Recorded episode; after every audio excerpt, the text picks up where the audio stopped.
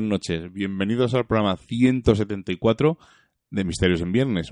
Un programa muy especial. Siempre son especiales, ¿no? Siempre lo digo. Pero este es especial porque hablamos de nuestra antigua ciudad, ¿verdad, Seila?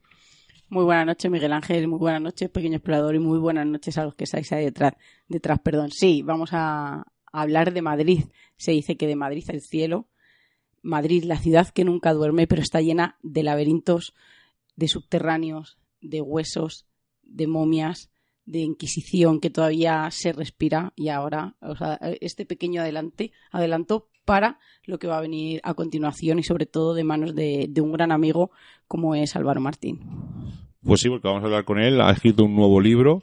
Eh, hablamos del libro Enigmas y Misterios de Madrid. Ah, digo, casi lo digo al revés. No, no, lo tengo, bien, lo tengo bien dicho. Enigmas y Misterios de Madrid. Y nos va a contar, ya estoy diciendo a nuestro técnico, a Rubén, que vaya marcando el teléfono, pues nos va a contar un poco, pues, historias, relatos, un poco de, de, todo sobre este libro. Pero antes, Eila, ¿quieres hacer un pequeño, mientras que Rubén habla con él, quieres hacer un pequeño, una pequeña introducción? Sí, además es una es la introducción que, ha hecho Álvaro y yo creo que resume muy bien la primera una de las primeras preguntas que le vamos a hacer porque ha escrito este libro, pero creo que aquí queda resumido. Efectivamente, como reza este homenaje al poeta Eluard, en la ciudad de Madrid tenemos muchos enigmas que están esperando ser descubiertos por un lector que aún tenga la visión de un niño y el espíritu del eterno buscador. El ser humano se ha acostumbrado a dejarse guiar por aplicaciones móviles y mirar más al suelo que al cielo, perdiéndose toda la magia de los lugares que visita. Contra eso me revelo en este libro. Reivindico para ti vivir al máximo la experiencia que te ofrece esta guía, conocer otras historias ocultas, secretas, conocer otro Madrid. Para ello necesitarás esta herramienta. Pasea el libro que tienes entre las manos, subraya, apunta, desgástalo, regálalo, dale una vida. Bueno, pues ya me dice Rubén que la tenemos ahí, así que sin más vamos a hablar con nuestro amigo Álvaro. Pues desde lo más remoto de nuestra querida Vallecas, tenemos con nosotros a nuestro amigo Álvaro Martín. Álvaro, muy buenas noches. Hola, buenas noches. Qué placer estar con vosotros, de verdad. Ya lo echaba de menos ya como nos hemos trasladado a Cuenca, ya es más difícil coincidir eh, en el estudio en persona, pero bueno, gracias a, tu hora introspectiva, porque ya son horas nocturnas de las que nos gusta movernos, has acabado ya tu trabajo, nos haces un huequecito y vamos a hablar pues de misterios y de todos los proyectos que has tenido desde hace un montón de programas que no nos juntábamos. Pues un placer, de verdad. Es, es genial estar aquí con vosotros charlando y siento como si estuviera a vuestro lado en el estudio o como cuando estábamos nosotros allí sentados contigo en, en, Onda Madrid, que fue el último encuentro que tuvimos en vivo, en radio. Luego, aparte, hemos ido a verte a Guadalajara.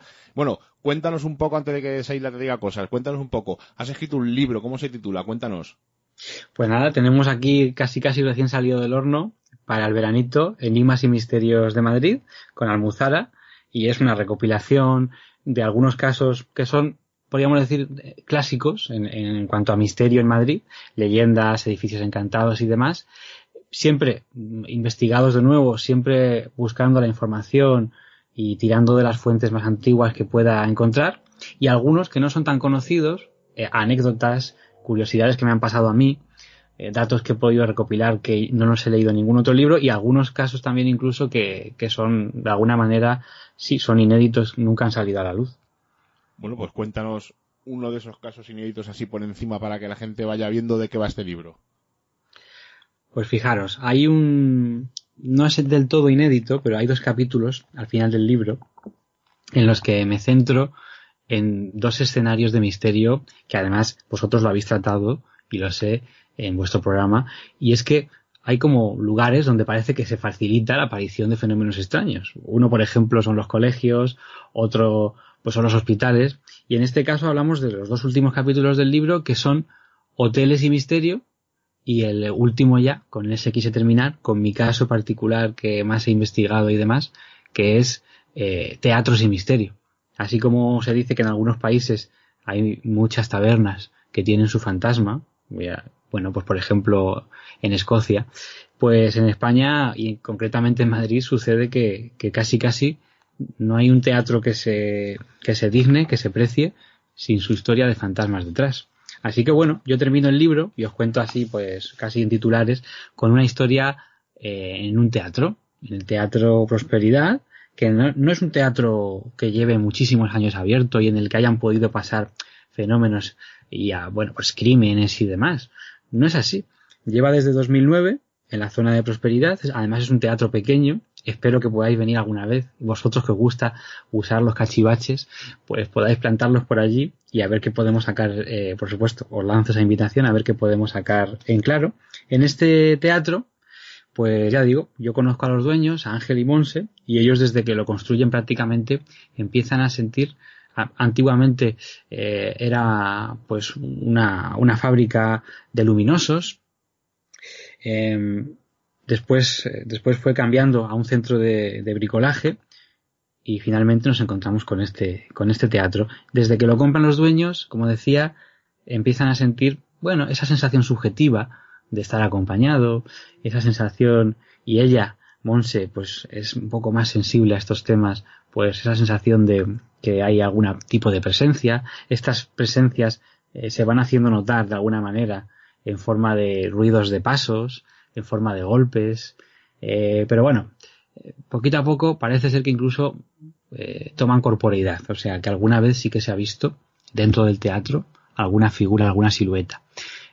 a una de las apariciones, que es, que es un hombre, pues ya digo, estas personas tienen mucho respeto y por otra parte eh, curiosidad por el misterio y a estos fantasmas incluso pues les ponen nombre y cuando se van cada día cuando cierran y cuando abren el teatro pues eh, saludan y se despiden de esos invitados del más allá o supuestos invitados del más allá pues a uno le pusieron de nombre Pepe así como el nombre aleatorio y luego se dieron cuenta de que el antiguo dueño de, ese, de esa carpintería se llamaba José por lo tanto es posible que de alguna manera, de forma intuitiva, estuvieran eh, viendo a esta persona. Pues varias, varias son las apariciones, varias son las manifestaciones de alguna manera, y ya digo, a veces son corpóreas. Eh, por ejemplo, un chiquito rubio con un uniforme de color marrón que pasó por delante de los ojos de, Ángel y que él pensó que era su hijo. Lógicamente, uno siempre piensa primero en las causas eh, naturales y explicables y no paranormales, y buscó a su hijo por todo el, por todo el teatro, le llamó por teléfono y el hijo no estaba allí, es su hijo Héctor. Así que, pues, ese era uno de esos invitados del otro lado.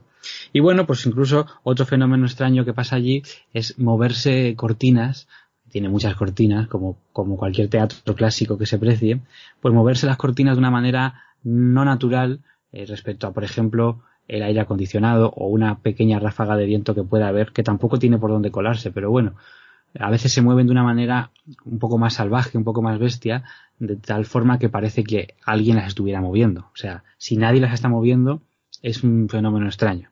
Y yo he sido testigo de, cómo se mueven, de cómo se ha movido una vez, una vez, esas, esas cortinas. Y bueno, pues en el libro cuento un poco toda la historia del teatro, eh, cuento cómo algunas de estas apariciones podrían tener nombre y apellidos, porque, por ejemplo, hay una actriz, Concha Goyanes, que estuvo muy unida al teatro, y que fallece en el año 2016, por eso es que todo es muy reciente.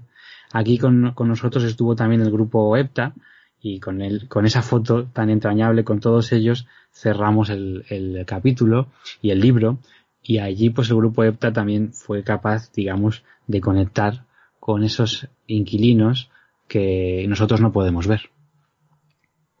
Pues en este momento, Álvaro, no vamos a cerrar el libro, sino lo vamos a abrir y vamos a comenzar ese recorrido por ese Madrid enigmático porque hay mucha temática no solo de fenómenos paranormales, que es lo que quiero que llegue a los oyentes, sino es un libro en el que se ha recogido todas esas leyendas, historias, incluso crónicas que han ocurrido a través de los años en Madrid, porque él habla de vírgenes, habla de momias, nos habla de demonios, nos habla del Madrid de la Inquisición, esos autos de fe que se realizaron en la Plaza Mayor esos duendes que andan por Madrid y que tenemos incluso una estatua en el, en el, en el Gran Retiro. Y, no solo no ese ángel caído que también es muy especial para nosotros. Eh, también nos hablas de crímenes, como hemos dicho, nos hablas de ese Madrid de los decapitados que ahora te preguntaremos por ellos y nos hablas y nos haces un recorrido por los eh, edificios más emblemáticos donde esas leyendas a veces superan la realidad o al revés, porque nos hablas de la casa de las siete chimeneas en la que hemos leído y escuchado un montón de teorías y que tú tienes eh, algunas, ¿no? Un apéndice de, de todas ellas y no de las tan famosas nos hablas de Palacio de Linares, como no, y de algunos edificios oficiales en el que también la leyenda no ha dado pie quizá a esos fenómenos paranormales. Pero yo te quería te quería hacer la primera pregunta y que nos, nos hicieras de introducción porque el otro día me gustó mucho porque si estamos hablando de Madrid estás hablando de santos de vírgenes cómo no hablar de San Isidro háblanos de San Isidro de nuestro patrón pues me gusta mucho y voy a hacer un pequeño inciso. El otro día estuvimos juntos y me acompañasteis y fue un honor que estuvierais conmigo en el Noya, en Guadalajara, en la presentación del libro. Y yo siempre miraba hacia vosotros cuando hablaba de algún tema de Madrid o cuando hacía alguna pregunta al público. Vosotros asentíais con la cabeza o incluso respondíais eh, de forma efectiva y correcta a las preguntas de trivial que iba haciendo durante la presentación. O sea que bueno, grandes conocedores de ese Madrid y me hizo mucha ilusión veros por allí. San Isidro, pues, tiene muchos enigmas porque, para empezar, ya su constitución física y su salud fueron envidiables para la época. Si, como dice la leyenda, porque aquí nos movemos en un terreno siempre pantanoso, de qué, es real y qué no. Las crónicas sobre San Isidro son posteriores a su muerte, pero además en unos cuantos eh, decenios. Pues nace en el 1082, cuando Madrid está a punto de ser tomada por los cristianos de nuevo, la ciudad de Mairit, que venía de esa tradición árabe, no hablaríamos de Madrid y no estaríamos aquí nosotros si los árabes no se hubieran decidido un día, los musulmanes, por asentarse en ese lugar donde había muchas aguas y donde tenía una situación estratégica buena. Pues en el año 1082 nace y fallece en el 1172. Por lo tanto, habría vivido 90 años, lo cual era una pasada para la media de vida de la época, que con tantas guerras y enfermedades pues era bajísima y por otra parte midió más de un 80, porque su momia mide un 80, pero con carne y estirado y demás habría medido más de un 80. Por lo tanto, es un gigantón que gozó de longevidad y que utilizó esta longevidad para hacer milagros por doquier.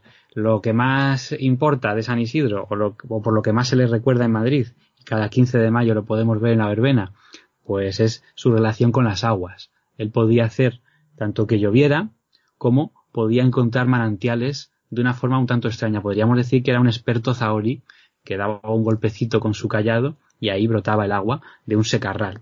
A su amo, a Iván de Vargas, porque él trabajaba como labrador para una de las familias nobles del Madrid medieval, pues a este Iván de Vargas le hizo un pozo que después se dijo que era milagroso además.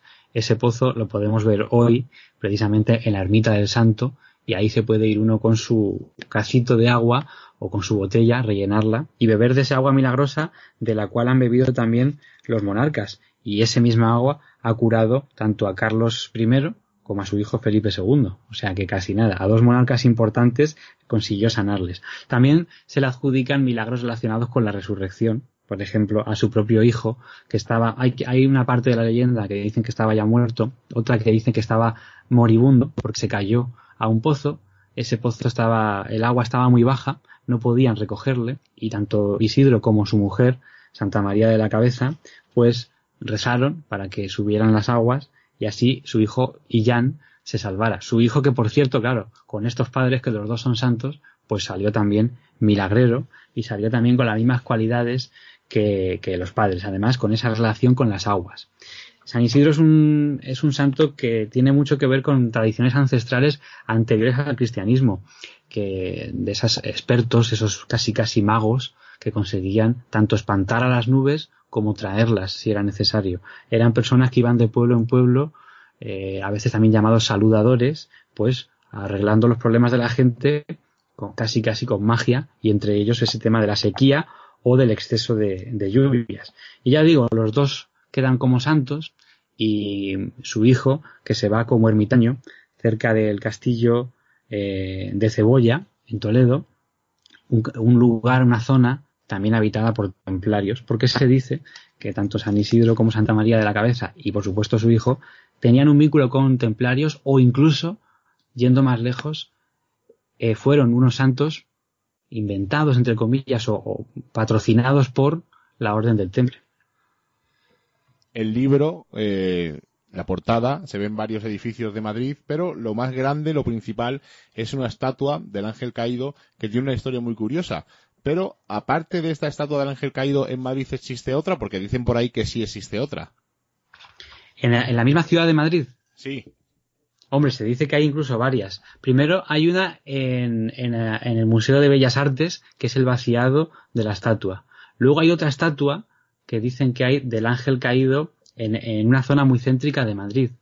Lo que pasa es que se confunde también, por ejemplo, hay una que está en los, en los alrededores de la calle Mayor y se confunde con una estatua de Ícaro, que ya sabéis ese personaje que se hizo unas alas de cera para intentar acercarse al sol, pero como eran de cera, pues no consiguió su hazaña, volar en dirección al sol, se le derritieron y cayó de nuevo al cielo.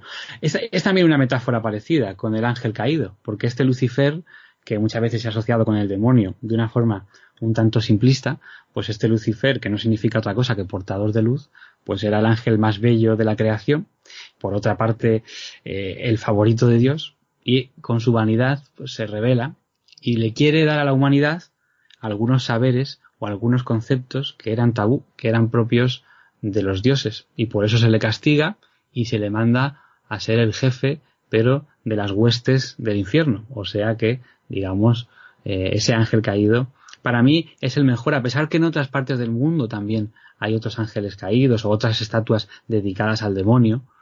Eh, para mí es el mejor, primero porque está en, el, en un lugar privilegiado, que es el retiro. Ah, eh, en un primer lugar iba a estar en el Museo del Prado, eh, en el Retiro es un parque que tiene muchos símbolos esotéricos y mi favorito, que duda cabe, del mundo. Pero aparte de porque está en el Retiro, es que también está, o dice la leyenda, aunque creo que hay personas que se han encargado de medirlo, está a 666 metros sobre el nivel del mar, lo cual es un guiño bastante curioso. Por supuesto, en la época, a finales del siglo XIX, los madrileños se escandalizaron porque hubiera una estatua de este tipo en Madrid y pensaron casi casi que iba a maldecir un poco la ciudad. Así que tiene una historia muy curiosa y le hemos puesto en la portada precisamente como, como su nombre indica, para que haga un poco de talismán y para que ese Lucifer eh, sea portador de luz y traiga luz sobre los enigmas y misterios de Madrid, ya que siempre que puedo en los capítulos que así tengo información suficiente, intento dar una respuesta a los casos que se quedan como en incógnita. Además has dicho que el Retiro es un lugar mágico y un lugar incomparable. Además ha sido, eh, ha sido sitio, perdón, de, rituales, de extraño, porque cuentan noticias de que los barrenderos han encontrado lenguas de vaca pinchadas en árboles, eh, extrañas pintadas alrededor de, del ángel caído al principio, sobre todo de que se construyó la estatua, de, vamos, desde que se ubicó en ese sitio. Por lo tanto, Madrid es un Madrid mágico, lleno de, de detalles curiosos, ese retiro con esa eh, estatua de un duende, que luego nos comentarás un poco más adelante, y eh, está lleno de curiosidades y de crímenes. Hay una calle que nos comentaste el otro día en Guadalajara, que tiene que ver con un crimen, pero un crimen un tanto peculiar, y da nombre a esa calle, ¿verdad? Ajá, la calle de la cabeza, efectivamente. En el libro podéis encontrar, a la parte de atrás, podéis encontrar los azulejos siniestros. Yo recomiendo a la gente cuando pase por Madrid, especialmente por el centro, se fijen en los dibujitos que tienen esos azulejos, que a veces te cuentan la historia de la calle. Y en el caso de la cabeza, pues si lo miran, se están haciendo spoiler de una historia que os voy a contar a continuación. Efectivamente sucede en el siglo XVI, cuando en aquella época aún quedaban vestigios de la antigua judería, que era el barrio de Lavapiés, pues había un párroco, un cura, que se llamaba Don Braulio, que vivía en una, en una casita de aquel lugar. Él tenía bastante dinero, había heredado una fortuna, pero en lugar de utilizar esta fortuna para vivir a todo tren, lo cual hubiera sido normal en su época, pues no, decidió ahorrar siempre que podía moneditas en un cofre y para cumplir su sueño que era pues eh, inaugurar y construir un albergue para los más necesitados en esa zona.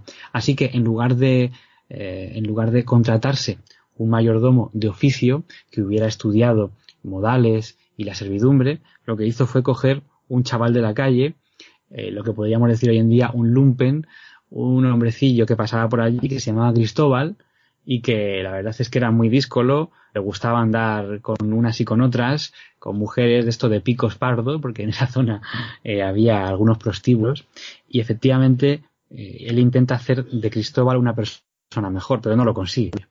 De hecho, pues un día, cuando tiene que ir a dar misa, este don Braulio se retrasa, se extrañan todos los que están allí presentes y mandan un monaguillo a buscarle a su casa y se encuentran con el pastel. Se encuentran con que estaba tendido sobre el suelo en un charco de sangre con la cabeza separada de su cuerpo y ese cofre lleno de monedas desaparecido junto con Cristóbal, que también estaba desaparecido. Nadie le encuentra, se queda como un crimen sin resolver, pasan los años y muchos años después acude a Madrid un señorito muy bien vestido, con capa y sombrero, venía de Lisboa y, bueno, coge una casa por la misma zona de la calle de la cabeza, compra un piso que está muy bien de precio y para celebrarlo se compra en el rastro una cabeza de carnero eh, para que se la guisen y bueno, se la envuelven en papel, la guarda debajo de su capa y cuando está pasando precisamente por esa calle de la cabeza, un alguacil, un guardia le da el alto diciéndole que, ojo, que le está goteando algo de debajo de la capa, un líquido rojizo. ¿Qué era eso? Por favor, ¿me puede enseñar lo que lleva debajo?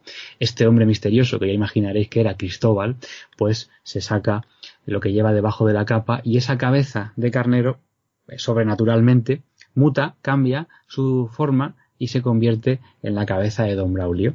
Esto era la prueba, de alguna manera, porque nadie se había olvidado del crimen, era la prueba de que estaban ante el asesino de don Braulio, este Cristóbal es detenido, es ajusticiado en la Plaza Mayor y en el momento en que es ahorcado, su vida acaba y la cabeza, que tenía forma de humano, vuelve a tomar su forma original de cabeza de carnero y le da el nombre a esta calle de calle de la cabeza pero no es el único decapitado ni historias de decapitados que existen en Madrid. Así que yo invito a todos los oyentes y a todos los lectores de tu nuevo libro a que indaguen y lo busquen, porque también hay otro decapitado, por ejemplo, en San Ginés y algún, alguno más de algún caballero, algún señorito que podremos encontrar dentro de estas páginas. Pero ya que habéis empezado con ese Madrid criminal y truculento, podríamos hablar de Jarabo, que fue eh, uno de los últimos ¿no? Eh, víctimas de, del garrote vil. Vamos a decir eh, que podríamos hablar de la calle ¿no? de Antonio Grillo en, ese, en esa calle ¿no? que casi ha habido más muertes por, por metro cuadrado. Incluso el otro día te lo iba a haber dicho, escuchamos la historia de que también había habido un intento de secuestro de unos niños, unos portales más para, más para abajo que el de, que el de Antonio Grillo, donde ocurrieron aquellos, aquellos fenómenos. Y una cosa que, que te puede servir, a lo mejor un dato más. Eh, haciendo una de la, una ruta hace tiempo nos comentaron que haciendo, no justo en el edificio de Antonio Grillo donde ocurren los crímenes, sino un poquito en el siguiente, en la siguiente manzana, eh, haciendo una obra de remodelación de uno de los edificios, de uno de los locales que hay allí, eh, justo se encontraron un puñado de huesos y no sabían exactamente de qué eran. Dicen que podía ser de lo que nos comentaste de esa clínica y que podía estar relacionado, pero los huesos los tiraron a la basura, los taparon. Típico en Madrid. Que es una cosa típica en Madrid y ahí no pasó nada. Pero un poquito más adelante de donde está el edificio, creo que hay una, tienda de pinturas o algo así, pues en los sótanos eh, ocurrió este pequeño detalle, que también es curioso que en esa, en esa calle ocurran esas cosas. Así es, hay mucha gente que está equivocada cuando piensan que en la misma calle, en el mismo Antonio Grillo 3, en el mismo edificio, es donde en el sótano había una clínica de abortos. Es en el edificio siguiente, la manzana siguiente, esto me lo dijo Juan Rada, el, director del caso, porque vivió por esa zona. Vosotros conocéis la calle de Antonio Grillo, es muy cortita, enseguida acaba y comienza la plaza de Mostenses, y en esta calle tan pequeñita, pues llama la atención el número de crímenes que hay y los sucesos luctuosos en un lugar donde, por cierto, no se cumple la norma de que a muchos asesinatos, muchos fenómenos extraños. Sí que es verdad, porque ha habido muchas investigaciones en este edificio y nadie, ni ningún inquilino, ha notado nunca raro, así que, como has dicho tú, ¿no? Es, esta excepción. Pero quiero que nos hables, ya que estábamos hablando de ese, Madrid de la Inquisición, ese Madrid sangriento que conocemos un poco de pasada, de esos túneles, de esos calabozos y sobre todo que nos hables un poco de la Plaza Mayor, que para nosotros es júbilo, fiesta, los puestos de Navidad. Hemos visto cómo acaban ahora muchísimas cabalgatas, como decías, ¿no? Ha habido, ha habido eh, conciertos, eh, todo tipo de eventos eh, relacionados, ¿no? Con, con, el ocio, pero hace un tiempo no era un sitio tan agradable como por el que paseamos ahora mismo. Háblanos, ¿qué ocurre allí? Háblanos de esos autos de fe que a mí todavía se me ponen los pelos de punta aunque lo haya escuchado cientos de veces. Pues fíjate, Seila, que es muy curioso esto que comentas de el contraste que tiene la Plaza Mayor, lugar de ocio, lugar de terrazas, siempre hay algún concierto, algún, algún show eh, organizado en esta, en esta plaza. Y efectivamente, eh, si nos vamos al siglo XVI, siglo XVII, los madrileños que vivían en ese pueblecito que aquel, que aquel entonces era Madrid, esa incipiente ciudad, pues no querían pasar por la noche por los alrededores de la Plaza Mayor por dos cuestiones. Una pragmática, porque los bandoleros y los bandidos se escondían alrededor de esta plaza. O sea que yo también lo entiendo. Pero la otra es sobrenatural, y es que pensaban que los ajusticiados, ya fuera por un juicio civil o por un auto de fe, estaban alrededor, sus, sus, fantasmas, mejor dicho, estaban alrededor de esa plaza mayor.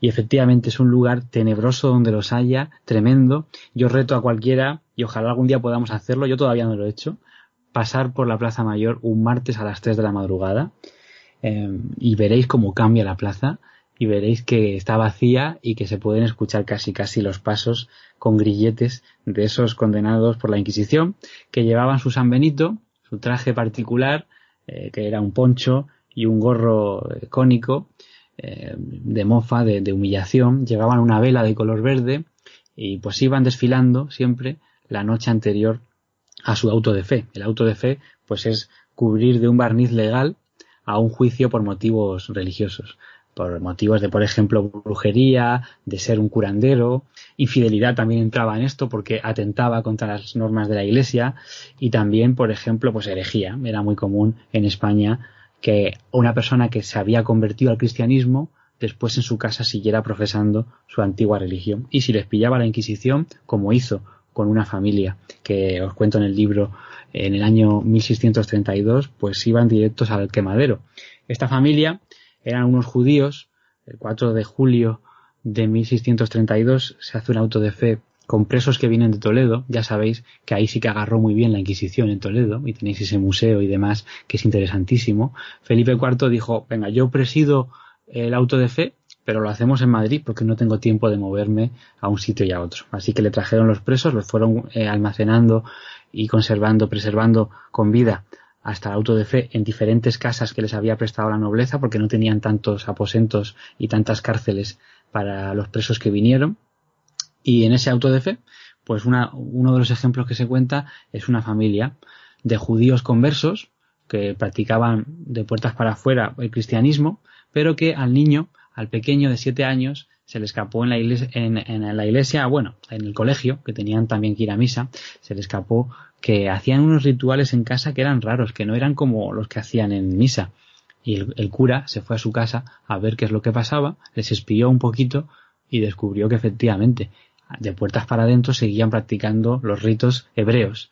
¿Qué hicieron con ellos? Apresarlos, juzgarlos y al niño de siete años, a las dos hermanas de doce y trece años y al padre y a la madre los mandaron al quemadero que estaba situado muy cerquita de la puerta de Alcalá, acabando aquella misma noche con su vida, porque los que eran ajusticiados por, eh, por el pasto de las llamas eran ejecutados esa misma noche, mientras que los que eran sometidos a otro tipo de castigos los experimentarían al día siguiente. Todo era montar una parafernalia, eh, montar una escenografía, un marketing del miedo, para que las personas en aquella época pues fueran menos rebeldes, fueran más obedientes y fueran temerosas de cualquier cosa que pudiera pasar si se alejaban del redil. Y bueno, pues funcionó. Has visto, bueno, has visto, no, tú sí la has visto muchas veces porque has estado por el retiro y la has visto, pero hemos comentado antes una estatua de un duende en el retiro. Pero, ¿hay más duendes en Madrid aparte del retiro que conozcamos? Pues eh, hay un pequeño capitulito porque hay dos capítulos más cortitos, el de la Inquisición es uno de ellos y otro es el de los duendes. Eh, y efectivamente hay, hay, un capítulo que habla de, lo que es el duende y comienzo, comienzo el capítulo diciendo lo que, lo que la gente antigua, lo, lo, que los antiguos creían que eran los duendes. Había dos maneras de verlo. Si una casa tenía duende, quería decir que tenía fenómenos extraños. Y este era un motivo en los, en los contratos antiguos para anular un contrato de una casa. Si yo me compro una casa y después descubro que tiene un duende, yo puedo romper ese contrato y que me devuelvan el dinero. era una cláusula antigua para los que se iban a una nueva morada. Y efectivamente, hay varios casos de duendes en Madrid. Eh, hay uno que me gusta mucho y es bastante extenso, de la, la, la, que se llamó la Casa del Duende, o la Casa de los Duendes, porque eran varios los que acudían a este, a este lugar. Está en la zona de Princesa, muy cerca del Palacio de Liria, Nunca se ha sabido muy bien dónde estaba, aunque yo en el libro propongo una ubicación.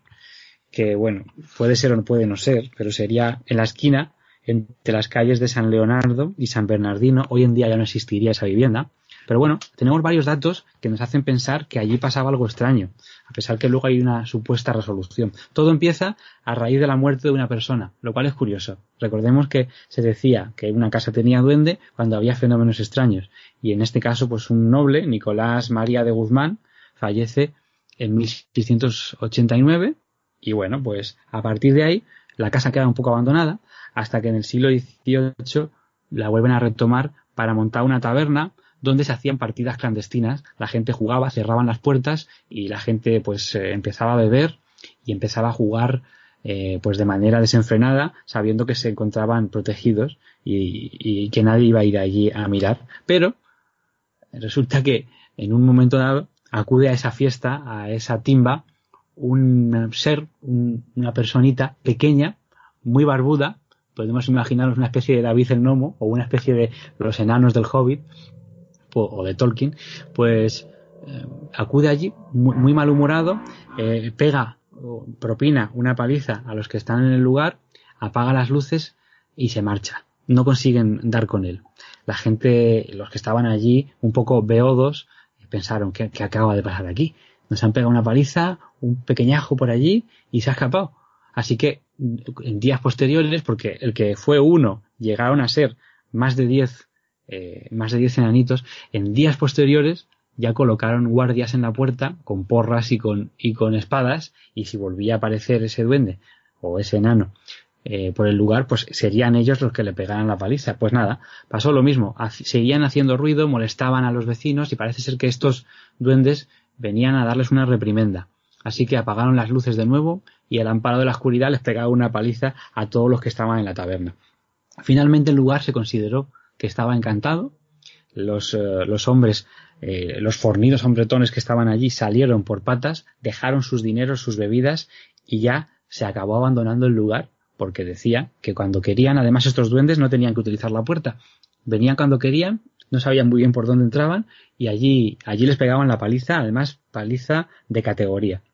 Total, que salieron disparados todos y más adelante hubo otra dueña, eh, otra noble también, Rosario de Venegas, que era la marquesa de Ormazas, y que bueno, tenía que hacer unas reformas en esta casa, cuando ya dejó de ser taberna, y en esa, en esa mudanza, digamos, necesitaba unas cortinas y una figurita del niño Jesús, y le vino, le vinieron tres hombrecillos, barbudos otra vez, pequeñitos, con esas cortinas y con ese niño Jesús antes de que se lo trajera su ayudante. La mujer se asustó bastante porque estos duendes, aunque intentaban ayudar, pues le parecían un poco extraños y recordemos también que la iglesia consideró que los duendes eran encarnaciones de diablillos y por lo tanto del mal. Así que varias personas se fueron encontrando en esta casa bueno, por supuesto, cuando encontraban a los duendecillos, todos salían por patas. Varias personas se fueron encontrando a estos duendes, a estos hombres barbudos, y la verdad es que todos quedaron impresionados porque eran muy serviciales, pero por otra parte les daban un poco de extrañeza que aparecieran por allí cuando quisieran, además, sin llamar a la puerta. Al final se fue abandonando la casa, los vecinos, eh, los dimes y diretes llegaron incluso a oídos de la Inquisición y parece ser que aquí llegó incluso eh, una partida de, inquisidores para, de alguna manera, hacer una especie de exorcismo a la casa, pensando que estaría habitada por demonios. Al final la casa acabó siendo pasto de las llamas, y aquí acaba la historia porque se derrumba. Pero hay un, hay un epílogo, y el epílogo es que cuando ya la casa se va a derrumbar, salen de una puertezuela unos señores que parece ser que fueron detenidos y que en el sótano de esta vivienda operaban unos falsificadores de moneda y parece ser que eran un poco menudos en tamaño, así que tal vez pudieran ser los enanos de la historia. Pero no olvidemos que esta casa termina en el año 1876 por mandato de Alfonso XII, pero que su historia comienza en, eh, a principios del siglo XIX. Por lo tanto, quiénes eran estos hombres tan longevos para después ser detenidos y cómo es que cuando se incendió la casa no sufrieron ese incendio, no se asfixiaron con las llamas y demás. Bueno, son muchas incógnitas, pero se resolvió de alguna manera con que podrían ser estos falsificadores de monedas. Y sí, en Madrid tenemos un montón de historias de, de duendes, algunas también con nombres y apellidos en el Palacio Real, por ejemplo. Álvaro, has hablado de iglesia y es que muchas de esas leyendas tienen el germen en, la parte no católica o en la parte religiosa, porque hemos dicho, hablas de la Virgen de la Almudena, de la Virgen de Atocha, de San Isidro, que nos has hablado casi al comienzo del programa, de Jesús el rico y el pobre. Nos hablas también de una de la Santa de Madrid que para mí es, es muy entrañable estar leyendo el libro porque porque en Misterios en Viernes hace mucho mucho tiempo hicimos un programa con casi un, pequeño recorrido ¿no? por esas historias y leyendas que tanto nos gustaban, en la que pusimos aquel día a, María, a, Beata, de María de Jesús, eh, pusimos eh, Antonio Grilo, Jarabe, Jarabo, perdón. Entonces, eh, yo creo que me, hace, ¿no? Me, da morriña, ¿no? De, aquellos comienzos con el que, hicimos ese recorrido, ¿no? A tu lado, que tú siempre tenías ese ladito a mi lado que solo te sentabas tú y me hace muchísima ilusión. Pero quiero que, que nos hables un poco también, por ejemplo, de, de Beata de Mariana, que yo creo que, es una momia a la que se puede visitar, creo que es el 17 o el 19 de abril, si no me confundo, eh, Álvaro. Así es, así es. Y la tenemos, eh, pues ¿no? Ahí a la vista que de verdad a mí me impresionó muchísimo, ¿no? Ese cuerpo incorrupto que lamentablemente no se le puede ver la cara porque como siempre hacemos, ¿no? Estropeamos todo y al querer hacerle esa máscara funeraria se le desprendió parte de la cara pero su historia me parece tan, tan, tan romántica, ¿no? Que por su vocación incluso llegó a automutilarse. Cuéntanos un poco de ella. Por lo menos para hacer un homenaje, porque yo creo que este libro, como tú nos dijiste en esos encuentros y en esos desayunos del misterio, como nosotros le llamamos, lo que tú querías era una guía que todo el mundo pudiera llevar en un bolsillo y que fuera visitando con ella abierta, ¿no? Cada sitio del que nos estás hablando hoy. Pues sí, a mí me haría muchísima ilusión que las personas que ya tienen el libro eh, lo cogieran, y además lo digo en el inicio de la introducción, lo cogieran y recorrieran Madrid y se hicieran fotos en los lugares de los que hablo, para mí sería pues un verdadero orgullo como, como autor, porque sí, no deja de ser también una guía de lugares, personajes y curiosidades, enigmas y misterios, por supuesto, de Madrid. Y esta santa, o santa entre comillas, porque todavía no ha sido canonizada, pero bueno, la Beata Mariana, todo el mundo la conoce como la Santa de Madrid. Efectivamente, 17 de abril todos los años sacan su cuerpo y verdaderamente está metido en una urna de cristal, verdaderamente sobrecoge, impone mucho ver esa momia, esa momia con la cara tapada, como bien decías, con un velo, porque se le practicó muy mal hecho una máscara mortuoria de cera muy caliente que le abrasó el rostro. Pero la historia interesante y además las vidas de santos muchas veces nos hacen recapacitar sobre cómo podemos ser también nosotros mejores personas. En este caso, la Beata Mariana es el ejemplo claro de sigue tus sueños hasta el extremo. ¿Cuál era su sueño? Pues ser monja, dedicarse a la vida monacal y ayudar a los demás como pudiera.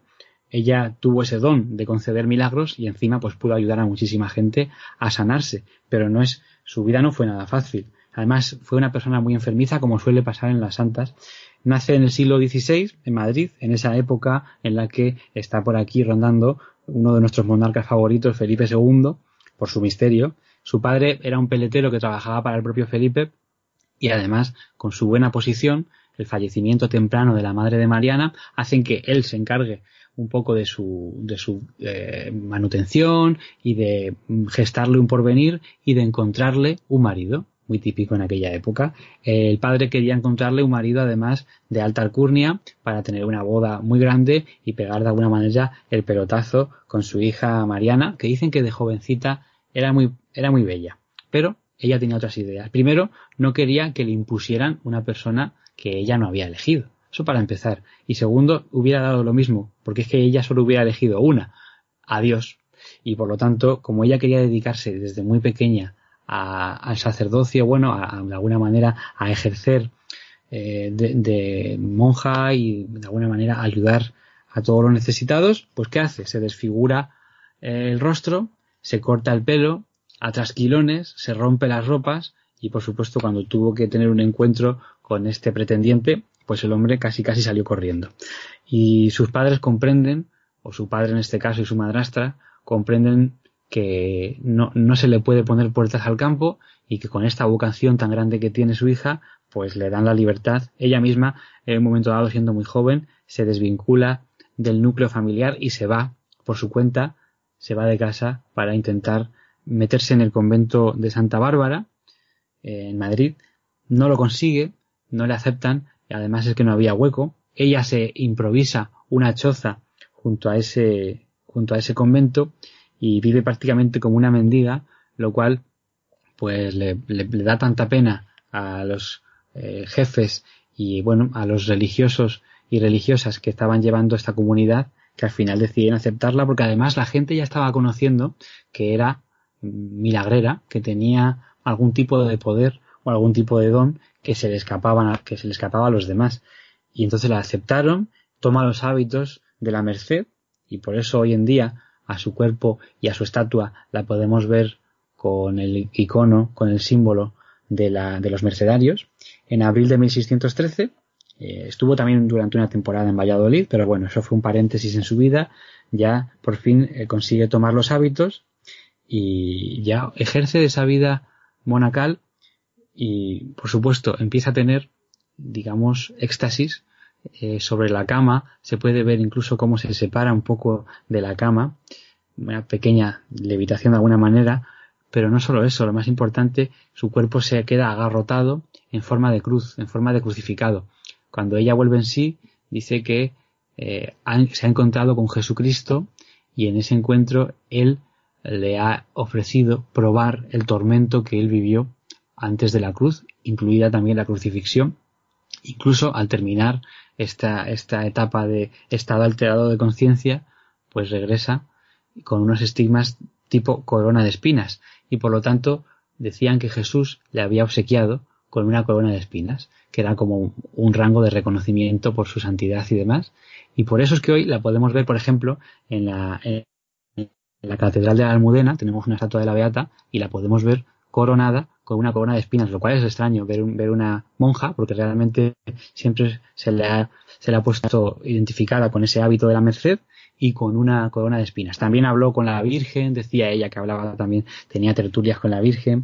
Y bueno, como estaba muy enferma de los pulmones, pues fallece, ya digo, el 17 de abril de 1624, y por eso es que todos los 17 se le puede ver, porque hoy en día permanece, vamos a decir, no exactamente incorrupta, pero muy bien momificada de alguna manera, eh, anormalmente bien conservada, cuando desde ese año 1624 ahora mismo debería ser puro polvo y hueso.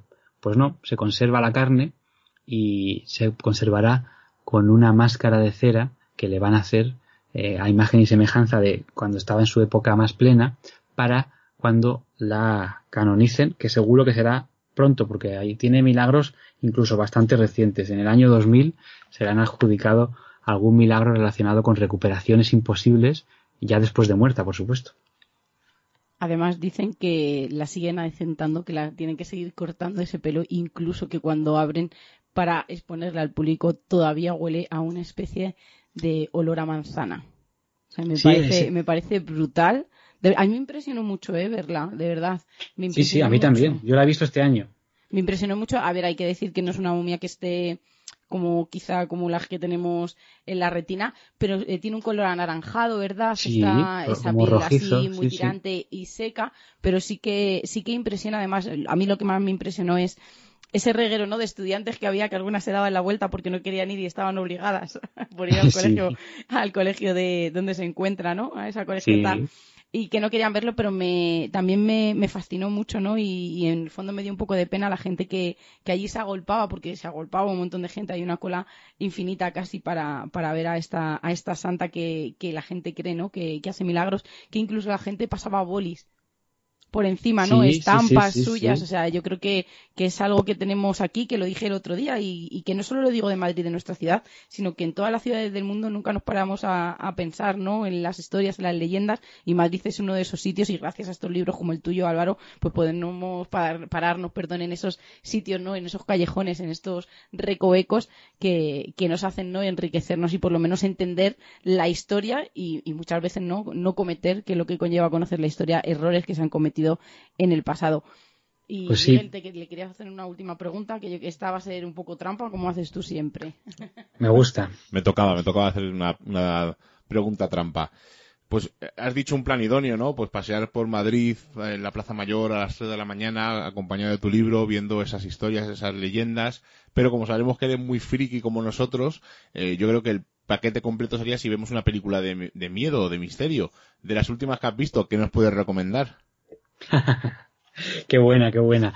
El otro día me preguntaban que cuál era mi película favorita reciente de, misterio y demás, Y a pesar de que voy menos de lo que me gustaría al cine, no dejo de recordar.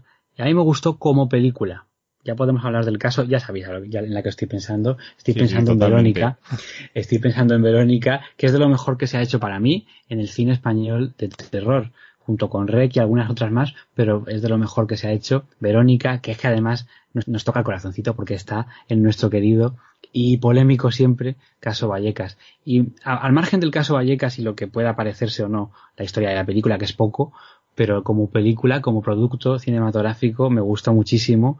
Y no he incluido el caso en el libro porque pensé, aquí sí que pensé, que no podía aportar más de lo que ya se sabe y además que le debía también de alguna manera respeto al caso en sí y además es que eh, ya digo no podía aportar mucho más de lo que ya se conoce sobre este caso tan polémico y seguro que con el tiempo se vuelve a hablar otra vez del caso Vallecas sin duda Sí, porque es una cosa que lo hemos hablado varias veces en esos desayunos del misterio, como dice Seila, que son Sí. temas cíclicos que al final pasan unos años, parece que está letargado y dentro de X años vuelven a sacar el tema. eh, a veces no aportan nada, como tú bien dices, sino que simplemente lo vuelven a reavivar, a lo mejor porque es el 30 aniversario, el 35, el 25, lo que sea. Y al o con la pues, película salió de nuevo Claro, sí, sí, con la película volvió a resurgir y otra vez está un poco ca- un poco más en silencio, aunque han sacado un libro eh, Sí. monográfico hablando de ello, pero mm, va por lo que tú dices, por, por temporadas, es una- algo cíclico, eh, parece que descansa durante un tiempo y algún periodista o algún divulgador lo ve, lo recupera de los archivos y lo vuelve a sacar de ello y lo vuelve a hablar de ello. Creo Tengo que es una cierta cosa fe- normal. Sí, seguro, seguro. Yo tengo cierta fe en esta película que no la he visto todavía, Hereditary, me parece que se llama, Sí, sí, se llama el que la, editado. la están comparando con El Exorcista, por favor, ¿eh? El Exorcista es la mejor película de la historia prácticamente, pero la están comparando, dice que es la, la Exorcista moderno, pero bueno, no la, no la he visto, pero tengo cierta fe en que puede ser una película curiosa desde el punto de vista del terror. A ver qué tal, los expertos sois vosotros, desde luego. Yo, Hereditary, mm, no sé, no sé, pero vamos, yo desde luego de lo que llevo de año, eh, Un lugar tranquilo creo que ha sido una obra maestra de cine de terror. Por supuesto. No sé si la has llegado a ver. Esta no la he visto, me parece. Tomamos, tomo nota, tomo nota. Pues yo creo que es mm, de lo mejor que hemos visto en terror, pese a que Hereditary la venden como el exorcista de esta época, que es a lo mejor lo que, a lo que te refieres. Eso es demasiado, sí. Creo que es una comparación un poco extrema y el exorcista le pasa un poco al exorcista como la naranja mecánica, ¿no? En sus cuando se estrenó en su día eh, fue una revolución, pero ahora ya vemos tantas cosas en la televisión, en los telediarios, YouTube y tal que el exorcista ahora mm, no afecta tanto a esta generación nueva como nos pudo afectar a nosotros o como la naranja mecánica. Tú pones la naranja mecánica a un chaval de ahora y le dice que, que vale. que- Prácticamente se ríe, sí, sí. bueno, cuéntanos, lo último, eh, formas de Sí. contacto. Si alguien, eh, bueno, vea, No, Seila, no. dilo tú, dilo tú, venga, Seila. No, Te dejo. no, no es que quisiera yo despedirme. Quiero decirnos que ya hemos terminado este paseo, que ya no duelen los pies de tanto andar por este Madrid enigmático y misterioso y lleno de, lleno de leyendas. Y ahora sí, como hemos dicho, tenemos que indagar un poco más en los subterráneos, que no hemos hablado nada. Esas apariciones en el metro, esos edificios que están encantados o que tienen una historia de fenómenos paranormales a sus espaldas. Un montón, eh, hemos, hemos dicho, ¿no? Que busque la gente, por favor, esos otros decapitados que existen, esos casos que existen todavía en ese Madrid antiguo. Así que yo creo que ya hemos terminado nuestro recorrido por enigmas y misterios de, de Madrid y hemos tenido a Álvaro Martín como nuestro guía, como nuestro líder, el que quiera puede eh, indagar un poquito más y correr y andar por este Madrid en las rutas que, que Álvaro hace. Y ahora sí, ¿dónde podemos conseguir tu libro, Álvaro? Pues a través de internet, eh, supongo que poquito a poco irá llegando a todas las eh, webs importantes, pues tipo Amazon, Casa del Libro, Fnac. También estará est- y está físico en estas tiendas. Poquito a poco irá llegando, especialmente por Madrid. Eh, siempre llevo alguno en la mochila, o sea que también si me paras, si me ves por la calle, pues me puedes pedir el libro. Y nada, en la web de, de la, de la editorial Almuzara podréis encontrar también una forma de conseguirlo, que lo mandan muy rápido y lo por lo visto, por lo que he, leído en mensajes de algunos amigos, pues eso, que trabajan de forma muy eficiente en la Almuzara para repartirlo. Y ya digo, mm, para encontrarme a mí y toda la información es muy sencillo. Eh, he inaugurado hace poco una web que es alvaromp.com. En alvaromp.com estará colgada también esta entrevista. Pues eh, ha sido un placer tenerte con nosotros, no físicamente, sino virtualmente, por este teléfono nocturno que hay que agradecer siempre estos horarios introspectivos que llevamos casi una hora charlando de misterio, de Madrid, de enigmas, de leyendas y qué mejor forma pues que hacerlo con un amigo, un compañero del misterio y para que la gente vea que mm, no somos rivales, sino que los programas son compañeros y se complementan unos con otros. Siempre lo hemos dicho, tuvimos la suerte de presentar tu programa aquí en Misterios en Viernes, fuimos uno de los programas que lo presentamos y deseamos que vuelvas a un sábado cada nuevo sábado a contarnos nuevos temas, a escuchar tus nuevas historias y a deleitarnos con todo lo que nos cuentas. Es un placer tenerte aquí con nosotros, Álvaro. Eres un amigo, siempre lo hemos dicho, y que tienes los micrófonos abiertos de Misterios en Viernes para todo lo que quieras. Pues lo mismo digo, es recíproco todo. Eh, somos compañeros en las ondas, somos amigos. Siempre que podamos ayudarnos, así lo haremos. Estáis invitados a la nueva temporada de, de Ecos de lo Remoto y a ver si os pasáis, cuando paséis por Madrid me avisáis y os venís al estudio también. Así que nada, un placer como siempre y me emociona mucho estar charlando con vosotros. Te vamos a hacer un cliffhanger. ¿Le hacemos un cliffhanger, Seila? Venga, anda. Tenemos que ir el año, bueno, el año que viene no, a la temporada que viene a, a Ecos de lo Remoto y ya te diremos por qué. Qué bueno, qué bueno. Lo ha dejado la miel en los labios, ¿eh? Cliffhanger total. pues invitadísimos estáis, claro que sí. Álvaro, un abrazo gigante, gigante. Y de verdad que, y yo siempre lo he dicho, ¿no? Que Álvaro quizá a lo mejor puede gustar un poco más o un poco menos, porque no todo el mundo le puede gustar igual. Yo siempre he dicho que, el otro día se lo dije a él, ¿no? Que la amistad y el cariño tiene que estar eh, sobre todo eso y siempre hay que apoyar a tus amigos en todas las decisiones que tomen, pero sobre todo que, que pese a quien pese, Álvaro está ahí por su esfuerzo. Pues muchísimas gracias. ¿Y por qué nada, Vallecano? que- ¿Qué coño? También. Formamos parte de ese selecto club de vallecanos eh, por el mundo que, que han hecho algo bonito y que han podido compartirlo con, con muchos amigos. Así que nada, un placer. Y hay un guiño a Vallecas también en el libro que la gente lo tiene que encontrar. Ahí lo dejo. Otro, otro cliffhanger bien tirado. un abrazo, amigo. Un abrazo, Álvaro. Un fuerte abrazo. Bueno, pues antes de que nos diga nada nadie, no podemos hablar de ese proyecto secreto que tenemos ahora mismo en, en cantera. No podemos decir nada. Todavía tenemos las manos atadas con esposas y tenemos un, un, un bozal de estos como lo ponen en SAU y no podemos decir nada, ¿verdad, Seila? No, pero no por nada, sino porque a veces, eh, como siempre hemos comentado aquí, a veces muchos de los proyectos que tiene uno esas propuestas encima de la mesa que parecen maravillosas, pues al final no salen a flote, entonces es como que, que incluso te haces daño a ti mismo por las expectativas y, quizás también has creado unas nuevas a, otras personas que, que al final no te notan no como si las hubieras defraudado, así que para no que nos ocurra ni a nosotros ni a nadie de nuestro entorno preferimos estar en off de momento. Si quieres, si te apetece, eh, como todavía quedan 4 o 5 minutos antes de leer los comentarios de iVox, les podemos comentar por qué no decimos esto. Porque una vez nos surgió un proyecto y lo comentamos así muy rápido. Yo creo que alguna vez lo hemos comentado así por encima, Sí, pero nunca hemos sí. dicho exactamente cómo fue. Y hoy lo vamos a contar así muy rápido. Eh, vino un señor al principio del de, de Misterios en Viernes eh, que vino a, al programa. Estábamos hablando, creo que era del programa de los videojuegos, si no recuerdo mal. Bueno, no recuerdo exactamente, creo que fue el de los videojuegos. Y vino un señor que tenía un periódico digital y quería que nos encargáramos eh, de la sección de noticias, que le, no, que le contáramos algo de Polvaranca, que habíamos estado allí eh, experimentando y tal. Y vino este señor a la radio, vio cómo lo hacíamos y nos llamaron al día siguiente, ¿verdad? Bueno, no, al día siguiente no, al- esto fue un viernes, pues al viernes, al Sí, martes siguiente, siguiente. la semana siguiente. Y nos citaron en una calle muy conocida, céntrica de Madrid, en unas oficinas, y había allí un par de señores y nos ofrecieron ser mm, no los articulistas, sino como los jefes de redacción del periódico digital, pero simplemente de las noticias de misterio. Eh, no nos iban a, no, no nos hablaron de dinero en ningún momento, ¿te acuerdas? No nos dijeron nada. Y les dijimos que, bueno, pues que no, no éramos periodistas, evidentemente, ni que esto era una afición y que, bueno, que pues eh, lo hubiéramos echado una mano, que lo hacíamos. Eh, pasaron las semanas y a las dos semanas volvieron a llamar que tenían un proyecto un poco más eh, elevado y querían hacer un canal, un programa de misterio en YouTube, eh, en directo, donde eh, contáramos pues, historias y casos y entrevistáramos a gente y tal. Hicimos el guion de los tres primeros, si no recuerdo mal, Seila, puede ser. Hicimos el guion de los tres primeros, hicimos un par de pruebas de Pruebas cámara. de cámara, de con, sonido.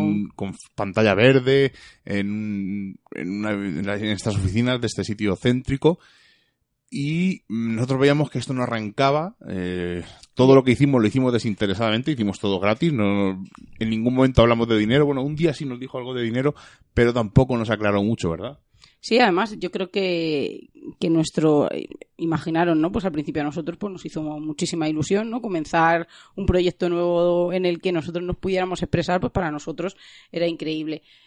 Pero claro, esas ilusiones se fueron difuminando porque te vas dando cuenta de, los detalles. Imaginaros cómo eran las ínfulas de estos señores que lo que ellos querían a toda costa es que la gente, cuando nosotros andáramos por la calle, la gente nos reconociera, ¿verdad?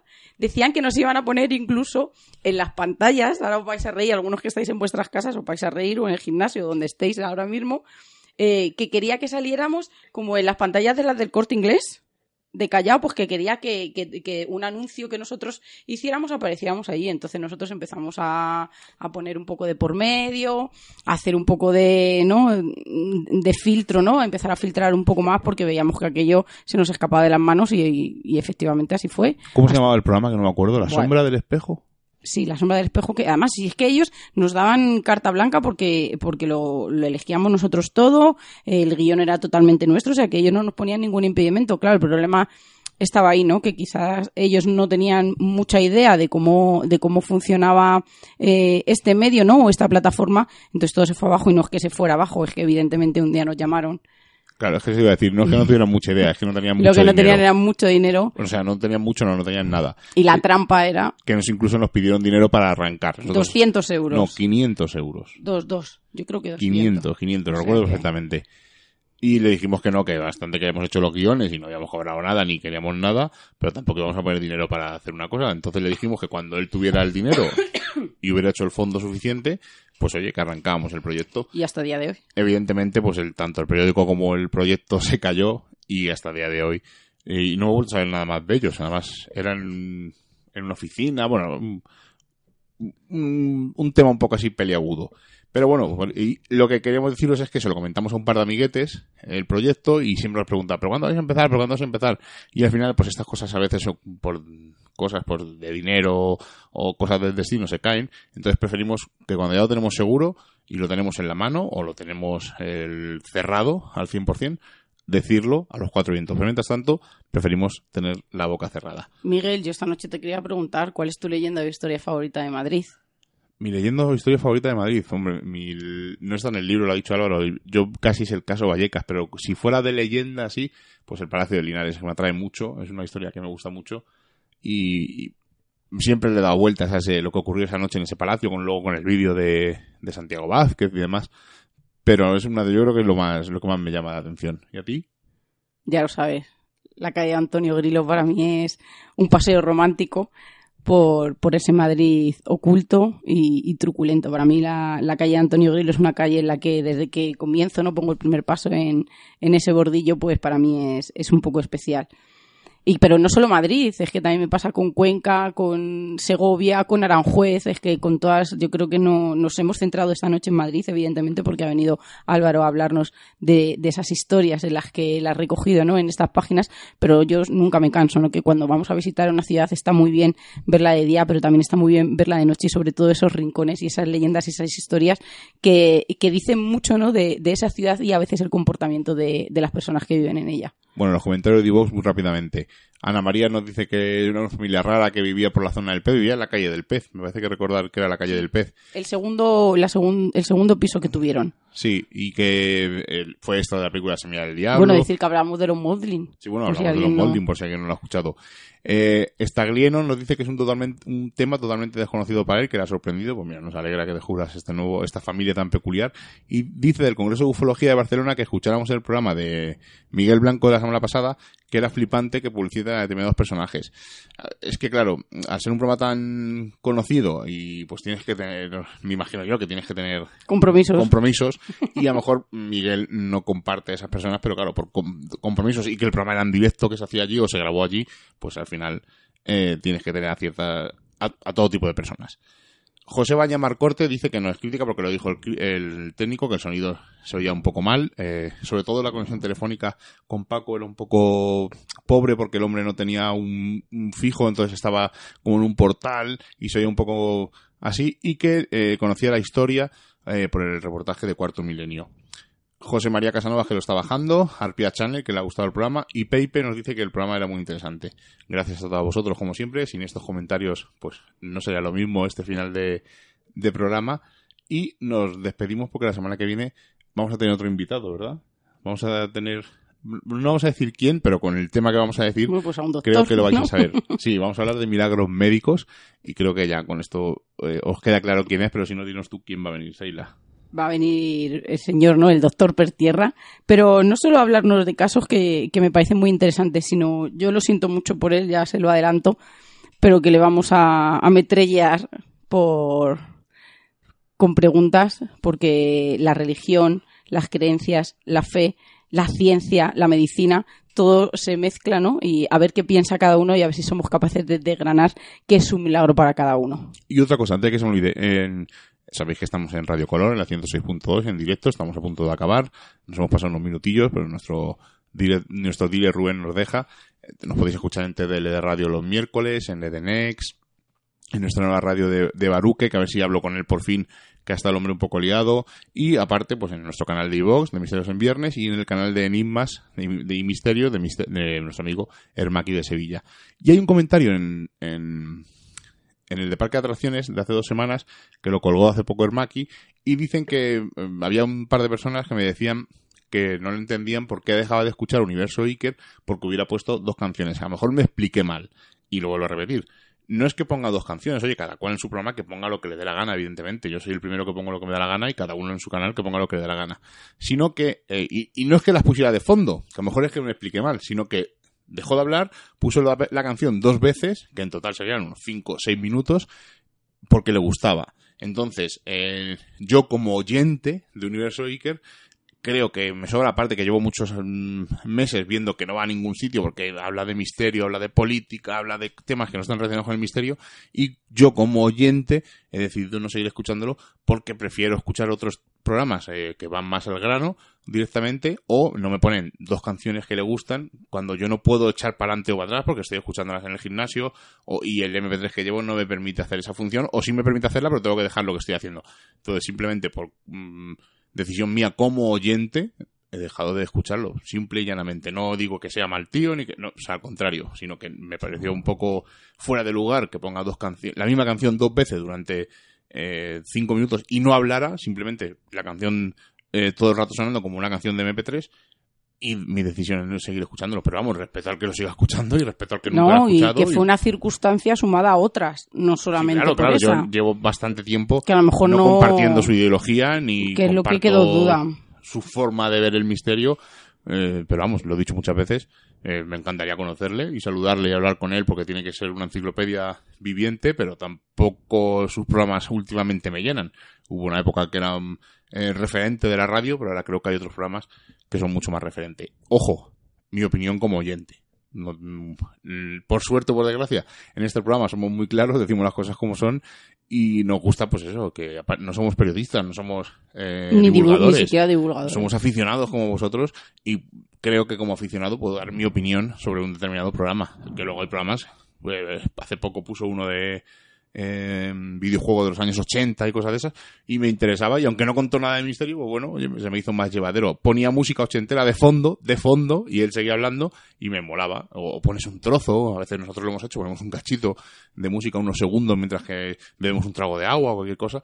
Pero creo que en este caso no fue, fue un poco para dar promoción al, al chico, o no sé, bueno, o por rellenar, o opiniones mías tontas que se me ocurren así.